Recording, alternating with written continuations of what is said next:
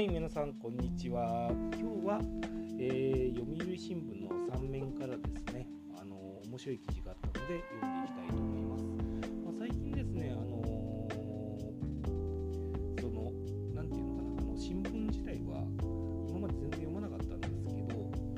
まあ、せっかく撮ってるので、ちょっとぼちぼちとですね、あのー、見ながら、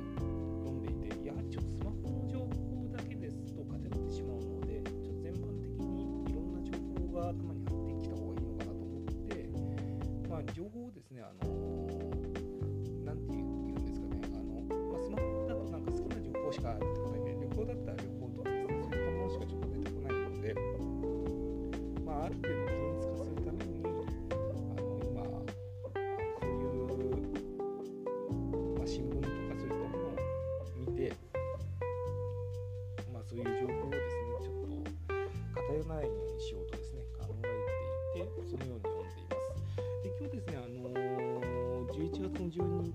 木曜日なんですけれども、えー、その総合の3面のところですね、に、あのまあ、読売新聞の記事に、中国の野心電動電動車強国というですね、あのエンジンのみ新車35年退場という記事があったので、ちょっと面白そうだなと思ったので、ちょっと紹介します。ただまあ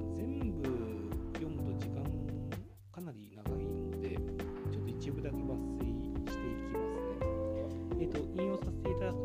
中国政府が新車販売の大半を電気自動車 EV などのエコカーに切り替える方針を打ち出した。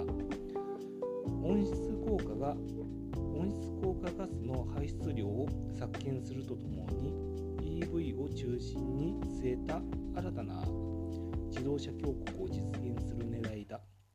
米国で来年発足するバイデン政権もエコカーの普及を後押しする。自動車産業は構造改革の加速を迫られると、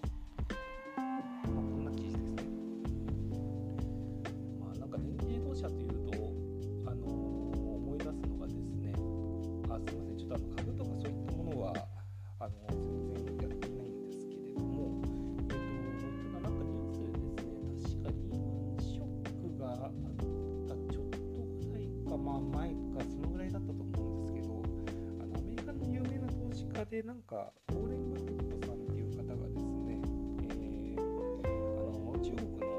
BYD という会社をなあの投資したというニュースを昔見て、そういう会社があるんだなと思っていたんですけど、えーと、その何年か前かな、3年か4年ぐらい前に、あもっと、新しいかもしれないんですけどなんか中国でその大量生産する工場を作ったというニュースが流れていてあまだ電気自動車のバッテリーを作ってるんだなっていうことでちょっとこの記事を見てつい思い出してしまいました。で最近では電気自動車だとアメリカだと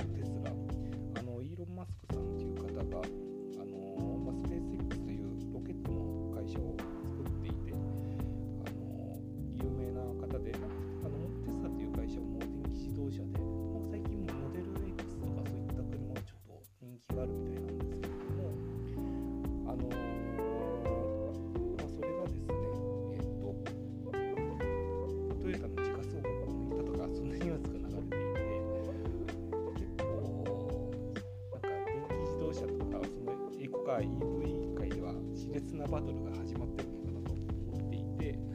ちょっとなんか今後どうなっていくのかなっていうことを興味持ってます。でただですねあのそのバッテリーとかきっと作るのって多分おそらくすごい大きな土地が必要なのかな多分なんかその辺がわからないんですけどあのおそらくその中国とかアメリカがなんか大きな工場を作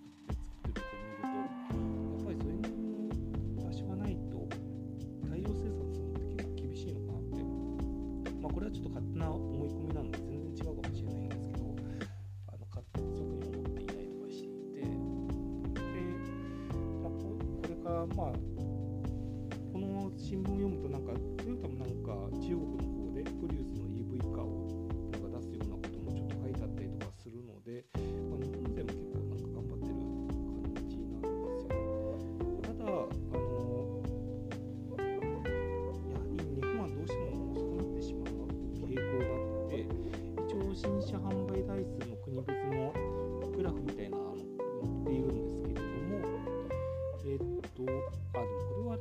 ガソリンとかも全部含めてのあれなんかはちょっとわからないんですけど、まあ、中国が28%で、アメリカが19%で、日本が6%ということで、まあ、圧倒的にその中国のシェアっていうのは広いんですよね。なので、今後、この新エネ車、どうなっていくかわからないんですけれども、まあ、おそらくそのトヨタがモビリティ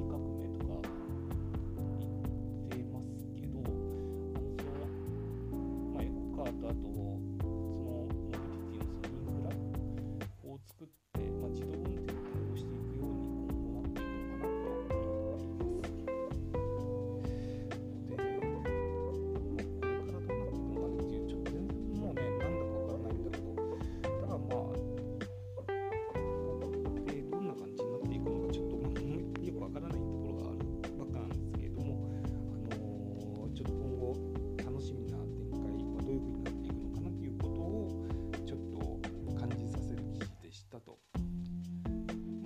今回ですねあのそんな感じで、えー